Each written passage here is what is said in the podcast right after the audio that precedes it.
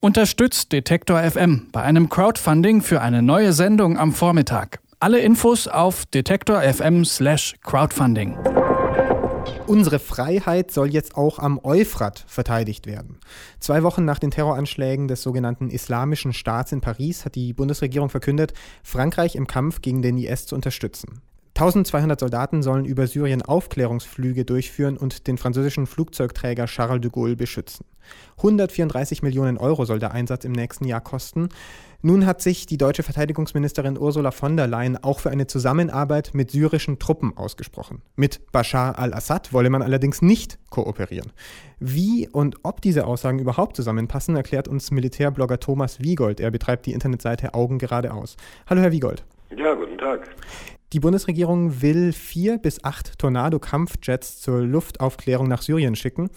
Dort agieren aber bereits 100 Aufklärungsflugzeuge der internationalen Gemeinschaft. Ich habe ein bisschen den Eindruck, das ist eine Alibi-Beteiligung, um unseren französischen Freunden zu gefallen. Ja, die Zahl 100 Aufklärungsflugzeuge würde ich in Frage stellen. Es sind wahrscheinlich eher 100 Kampfjets insgesamt. Wie groß der Anteil an echten Aufklärungsflugzeugen ist, das ist nicht so ganz klar. Auf der anderen Seite, Sie haben nicht ganz unrecht, es ist etwas, äh, wo Deutschland sagt, wir zeigen Solidarität mit Frankreich, nicht nur mit Frankreich, sondern überhaupt mit dieser Anti-ISIS-Koalition. Deswegen beteiligen wir uns jetzt auch mit diesen Aufklärungsjets, also Kampfflugzeuge, die aber nur die Aufgabe haben, Stellung zu fotografieren, aufzuklären. Der militärische Gewinn, der eigentliche Sinn, da kann man in der Tat ein Fragezeichen dahinter machen. Weil das einfach nicht genug Flugzeuge sind oder weshalb ist es so Nun, ähm, es gibt die Aussagen aus Frankreich, ähm, es gibt zwar ausreichend Jets für Angriffe, die Angriffe fliegen auf ISIS-Stellungen in Syrien und im Irak, Angeblich aber, so heißt es, haben die Franzosen selber nicht genügend Aufklärungsflugzeuge. Auf der anderen Seite sind natürlich auch Drohnen dort unterwegs, insbesondere von den USA und von Großbritannien. Wie sich die Deutschen da eingliedern, das wird man dann noch sehen müssen. Es kann in der Tat äh, unter ganz bestimmten Aufgaben einen, einen Mehrwert geben, dass man also sagt, man braucht sehr schnelle Aufklärungsergebnisse von ganz bestimmten Stellen, an die Jets viel schneller hinkommen auch viel sicherer fliegen können, als es so eine Drohne kann. Und warum muss für einen so verhältnismäßig kleinen Einsatz, irgendwie vier Flugzeuge, warum braucht es da 1200 Soldaten? Ja, die Zahl ist in der Tat noch äh, eines der Dinge, die nicht so ganz klar sind. Wir müssen ja sehen, es sind nicht allein die Flugzeuge, es ist ja auch eine Fregatte, die abgestellt wird als Geleitschutz für den französischen Flugzeugträger. Wenn wir als Vergleich mal die Zahlen heranziehen vom letzten vergleichbaren Einsatz deutscher Aufklärungstornados in Afghanistan, damals wurden für die Tornados 500 Mann veranschlagt. Es sind ja nicht nur die Piloten und die Waffensystemoffiziere, also der zweite Mann im Cockpit, sondern es ist vor allem ja auch die Technik am Boden. Das ist bei solchen Jets immer recht aufwendig. Es braucht Wartungspersonal, es braucht Leute, die die Maschinen betriebsbereit halten. Aber selbst wenn man da von 500 ausgeht, dann noch vielleicht 250 Mann auf einer Fregatte, dann noch einen Tanker, das sollten wir nicht vergessen, einen Tanker für die Luftbetankung von anderen Kampfflugzeugen. Das bleibt zusammengerechnet immer noch unter 1200. Da gibt allerdings aus der Bundeswehr, aus dem Verteidigungsministerium noch so keine richtige Aufschlüsselung, was denn noch in dieser Zahl drin sein könnte. Ursula von der Leyen hat gesagt, äh, man wolle mit syrischen Regierungstruppen zusammenarbeiten, aber auf keinen Fall mit Assad. Und man spricht da in der Bundesregierung von einer Übergangsphase, nach der man sich eine Kooperation mit syrischen Truppen vorstellen kann. Auch das klingt alles noch sehr wirr. Weiß die Bundesregierung nicht, was sie tun soll? Oder weiß sie nur noch nicht, wie sie es uns verkauft? Tja, das, das ist in der Tat die große Frage.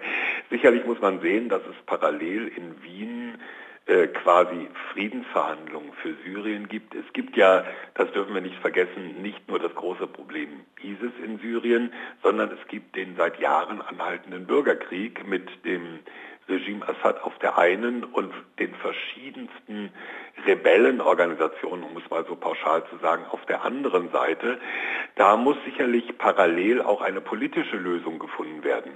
Was nun konkret gemeint ist mit dem Einbinden syrischer Truppen oder nicht, ähm, inzwischen ist das ein bisschen naja, glattgezogen worden, äh, syrische Truppen, aber nicht unter dem Kommando Assads.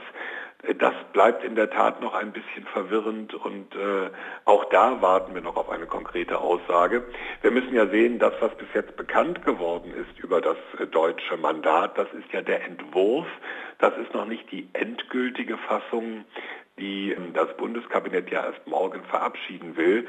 Und vielleicht haben wir dann auch an solchen Stellen ein bisschen mehr Klarheit.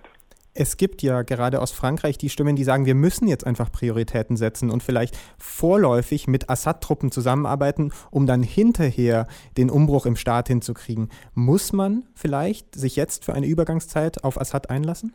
Nun, auch diese Stimmen aus Frankreich sind ja nicht einheitlich aus der Regierung. Das sind einzelne Minister, die sich so äußern. Andere äußern sich wieder anders. Ähm, es ist in der Tat nicht ausgeschlossen, dass diese Anti-ISIS-Koalition zu der Einschätzung kommt, das große Problem ist ISIS, mit dem müssen wir fertig werden. Und dann stellen wir doch unsere Bemühungen um einen Friedensschluss in Syrien, wo nach westlicher Sicht Assad auf Dauer nicht äh, an der Regierung bleiben kann, dann stellen wir das erst einmal zurück kümmern uns erst um das eine große Problem, ehe wir das andere angehen. Faktisch muss man natürlich beides eigentlich gleichzeitig machen und das ist, glaube ich, die besondere Herausforderung. Die Bundesregierung beruft sich im Krieg gegen den sogenannten IS ja auf die Charta der Vereinten Nationen und Artikel 51 spricht vom naturgegebenen Recht zur kollektiven Selbstverteidigung. Ist diese Argumentation schlüssig oder braucht es doch eine UN-Resolution zum Eingreifen? Nun, wenn man sich anguckt, die rechtliche Begründung, die im Mandatsentwurf enthalten ist, dann ist das schon naja, ein ziemlicher Tanz, den die Bundesregierung da veranstaltet. Man sieht es auch daran, normalerweise äh, umfasst die rechtliche Begründung für einen Bundeswehreinsatz ein bis zwei Absätze in so einem Mandat. Hier sind es mehr als anderthalb Seiten, wo verschiedene UNO-Resolutionen aufgezählt werden und auch eben dieser Artikel 51, das Recht auf Selbstverteidigung. Das zeigt schon, ähm, man tut sich nicht leicht damit, man will diesen Einsatz eigentlich und äh, das hört man ja auch aus der Regierungskoalition, bräuchte es dafür einen gezielten Beschluss des UN-Sicherheitsrats, den es aber bis auf weiteres nicht gibt. Das heißt, man versucht aus den rechtlichen Stücken, die man so zusammensammeln kann, einschließlich auch der Beistandsklausel im EU-Vertrag, da eine zusammenhängende Begründung zu zimmern. So richtig überzeugend ist das alles noch nicht. Die Bundesregierung will Frankreich im Kampf gegen den sogenannten IS mit 1200 Soldaten unterstützen. Thomas Wiegold hat die bisschen unschlüssige Choreografie der Bundesregierung für uns auseinandergenommen und uns das alles erklärt. Herr Wiegold betreibt den Militärblock Augen geradeaus. Ich danke Ihnen für das Gespräch. Aber gerne. Alle Beiträge, Reportagen und Interviews können Sie jederzeit nachhören im Netz auf detektor.fm.